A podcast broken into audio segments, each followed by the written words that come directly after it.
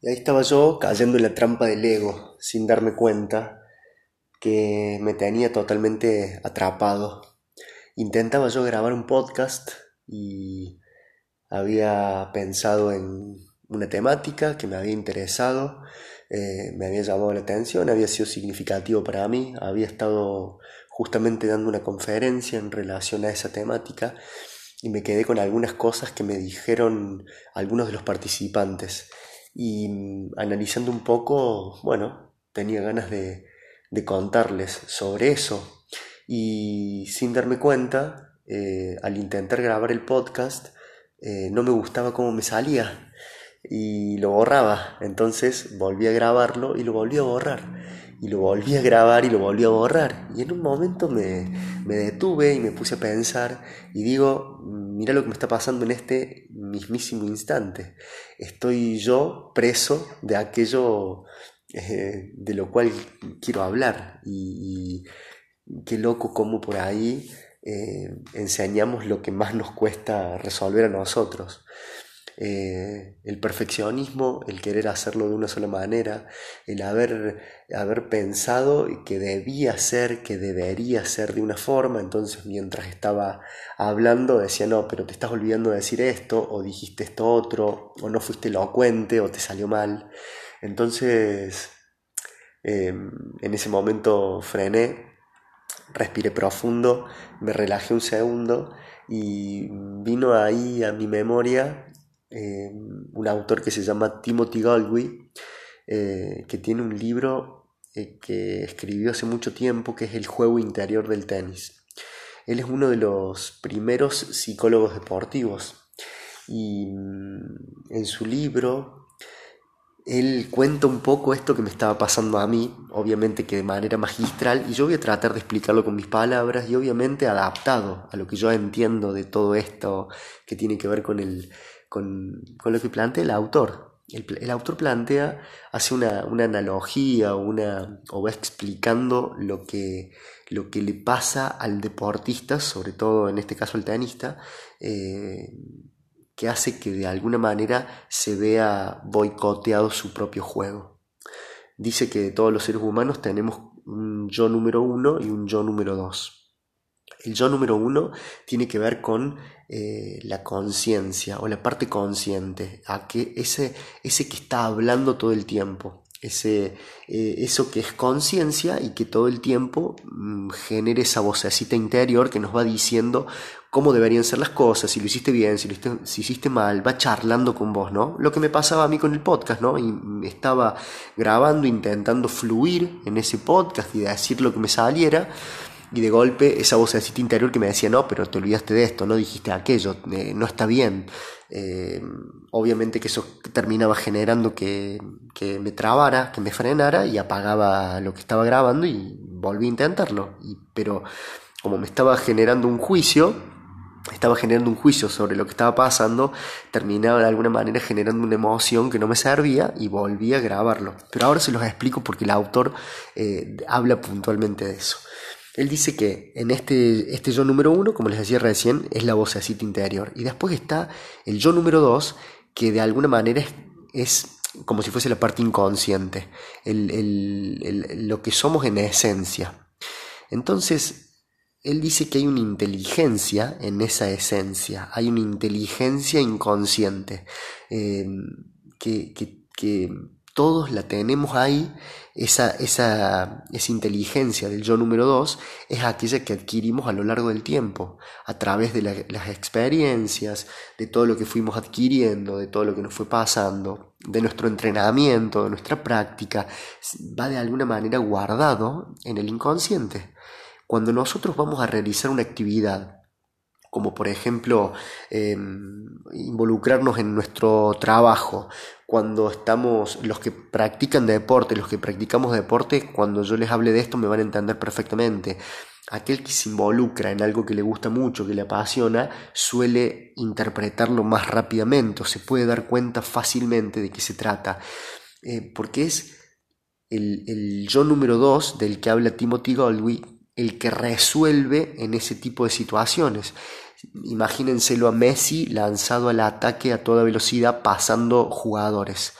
Él en ese momento no está utilizando su yo número uno, no está utilizando su conciencia diciéndose a sí mismo, bueno, ahora voy a girar el pie hacia la derecha, voy a mover la cadera hacia la, hacia la izquierda, voy a hacer una finta para que este jugador pase de largo y justo cuando abra las piernas le voy a pasar la pelota y le voy a hacer un caño. Todo eso se da de manera natural y fluida. Él entra en un estado de flow, que otros autores hablan del estado de flow, en el estado de fluir. Ahora, entrar en ese estado de flow es como entrar en una especie de, trance. Imagínense al pintor que, que ante su obra simplemente fluye, el escritor, el poeta, el que compone música, Em, aquel que, está estudiando para rendir un examen y, se, navega en ese libro y está apasionado con lo que está leyendo, porque está leyendo algo que le gusta mucho, eh, todos en algún momento entramos en nuestro estado de flow. Ahora, ¿cuál es el problema, digamos, qué es lo que vendría a ser disfuncional en esta situación? cuando empieza a intervenir o nos acostumbramos a que constantemente intervenga el yo número uno, cuando todo el tiempo el yo número uno es el que está cargando de juicio lo que vamos haciendo. Entonces, imagínense, un vuelvo siempre al tema del deportista, yo trabajo mucho con deportistas y esto lo, siempre trato de entrenarlo. Eh, imagínense al deportista que entra en un estado de flow y de golpe cuando sale de esa situación, empieza a cuestionar todo lo que acaba de suceder. Entonces, uy, qué, choto que sos, tendrías que haber dado el pase a la derecha y no a la izquierda, qué pedazo de animal, pero ¿cómo no me voy a dar cuenta? Fíjate lo que acaba de pasar. Cargar subjetivamente esa situación, que si vos te pones a pensar en realidad es simplemente un hecho, ahí no hay, no debería haber una interpretación. ¿El hecho cuál fue? Eh, yo venía corriendo y di el pase hacia la derecha ¿Cuál es la interpretación o el juicio? Yo soy un choto porque di el pase hacia la derecha y tendría que haberlo dado a la izquierda. Entonces, cuando, cuando yo puedo separar hechos de interpretaciones, mm, puedo darme cuenta realmente qué es lo que pasó y corregir y mejorar. Ahora, cuando lo cargo subjetivamente, lo que termino haciendo es, primero que genere una emoción disfuncional, porque me va a generar ansiedad, me va a generar bronca, enojo, malestar, y va a terminar de alguna manera ese tipo de emociones, porque la emoción la generaste y queda a raíz de lo que pensaste, generaste la emoción. La emoción termina dictaminando o tiñendo tus acciones futuras. Entonces, todo lo que sucede después, de alguna manera, está teñido por la ansiedad de lo que acabas de pensar conscientemente, de tu juicio.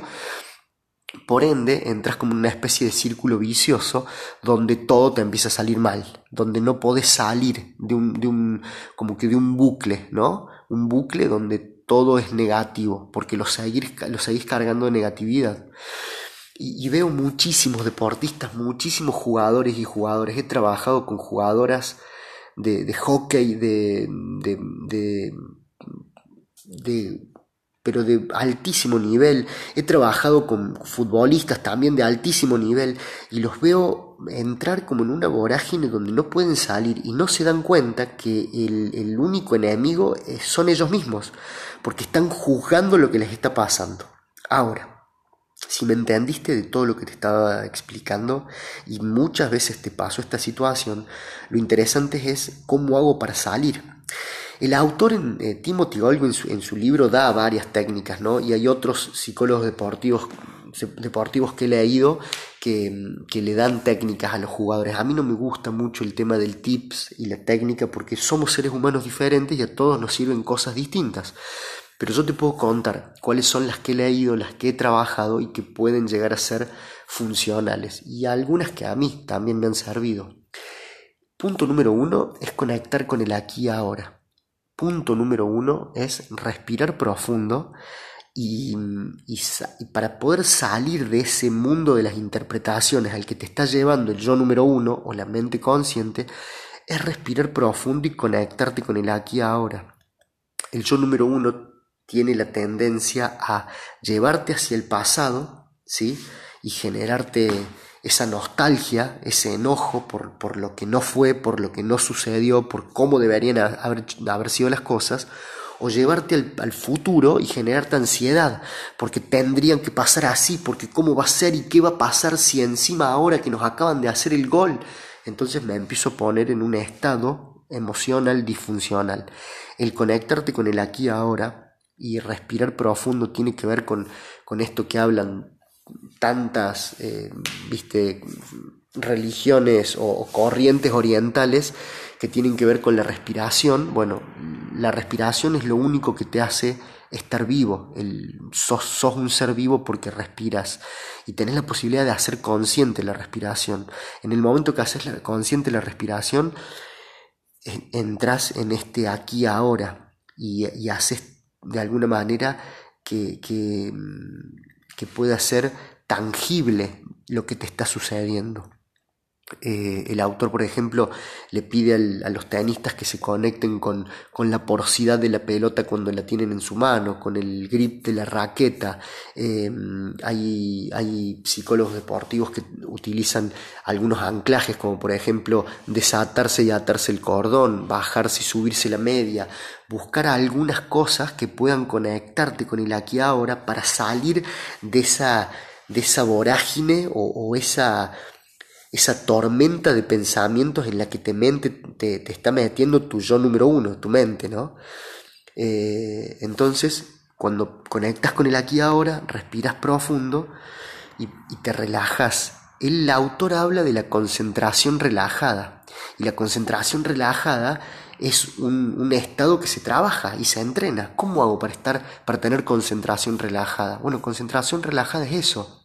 Es ir apagando de alguna manera, callando esa voz interior, eh, buscando que la voz interior solamente sea para dar indicaciones sobre hechos y no interpretaciones, buscar que tu mente no esté todo el tiempo siendo un, crítico, un crítico prejuicioso, eh, juzgón de todo lo que te está pasando, y buscar conectarte con tu esencia, con el yo número dos, con ese estado de flow, con el estado de fluir, donde el tiempo corre y no te das cuenta que está pasando, donde, donde todo parece que va en cámara lenta o en cámara rápida, como, como que no podés discernir, como que podés estar horas y horas dibujando, pintando, escribiendo eh, o, practicando un deporte o haciendo algo que te gusta mucho o, o música o lo que sea y ni te das cuenta que lo estás haciendo. Es lo que le pasa eh, eh, al, deportista que entra en ese estado magistral donde parece que, tiene una energía que no es de él, que viene de otro lado. Entonces, eh, como punto número uno, conectarte con este aquí y ahora, ¿no es cierto? Y punto número dos, y esencial, es confiar. Confiar en vos mismo, confiar en vos misma. Y, y, muchas veces hablamos de confianza, confianza en el otro, confianza en uno, y esos son los momentos donde tenés que mirarte, concentrarte, callarte, hacer ese silencio y decir confío en lo que soy, confío en mis experiencias, confío en que esta temática ya la estudié y que me va a ir bien mañana en el examen. Confío en que ya entrené toda la semana y solamente tengo que fluir, ser yo, y, jugar y conectarme con el amor por el juego, conectarme con el, con el juego al rugby, juego al fútbol, juego al tenis. Nos olvidamos que es un juego y es conectarte con la esencia del juego, el niño que juega. Cuando eras niño y empezaste a jugar, con eso te tenés que conectar, con la esencia del jugar y disfrutar de ese momento, ¿no? Y no, y no cargarlo de tantas, de tantas cuestiones juiciosas o, interpretaciones que hacen que todo se tiña y, termines en una emoción horrible sin poder disfrutarlo y encima todo te sale mal y, no puedes salir de ese bucle. Entonces, eh, ahí es el punto donde, eh, cuando estaba grabando el podcast, o intentando grabar el podcast, me hice un segundo hacia atrás y dije, ¿qué estoy haciendo? En definitiva, lo único que tengo que hacer es confiar. Y que salga lo que tenga que salir. Bueno, gente, em, si te gustó el podcast, te pido que lo compartas. Es la única manera que yo tengo de llegarle a otras personas y, así poder ser más los que escuchemos este tipo de temáticas y, vayamos transformando y cambiando y modificando nuestros, nuestros espacios y podemos impactar a más personas. Em, te cuento cuáles son mis redes sociales. Soy Tano Floridia en Facebook, Twitter, LinkedIn y Instagram. La que más uso es Instagram, así que eh, ahí siempre estoy comentando qué es lo que voy a hacer. Eh, estoy dando coaching individuales, coaching deportivos. Eh, voy programando capacitaciones, conferencias y mm, con un amigo muy querido, el Emma Gagliesi, estamos en Galumfim, ahora que también las podés buscar en Instagram, eh, preparando un entrenamiento de aprendizaje experiencial, vivencial, eh, próximo a darlo en las sierras de Córdoba, en un lugar maravilloso, fantástico, lleno de naturaleza, donde vamos a vivir una experiencia única y que seguramente va a ser un punto de quiebre en tu vida un punto de quiebre para bien, obviamente, un, punto de quiebre funcional en tu vida. Em, así que te agradezco por escucharme y bueno, nada, nos, nos escuchamos en la próxima.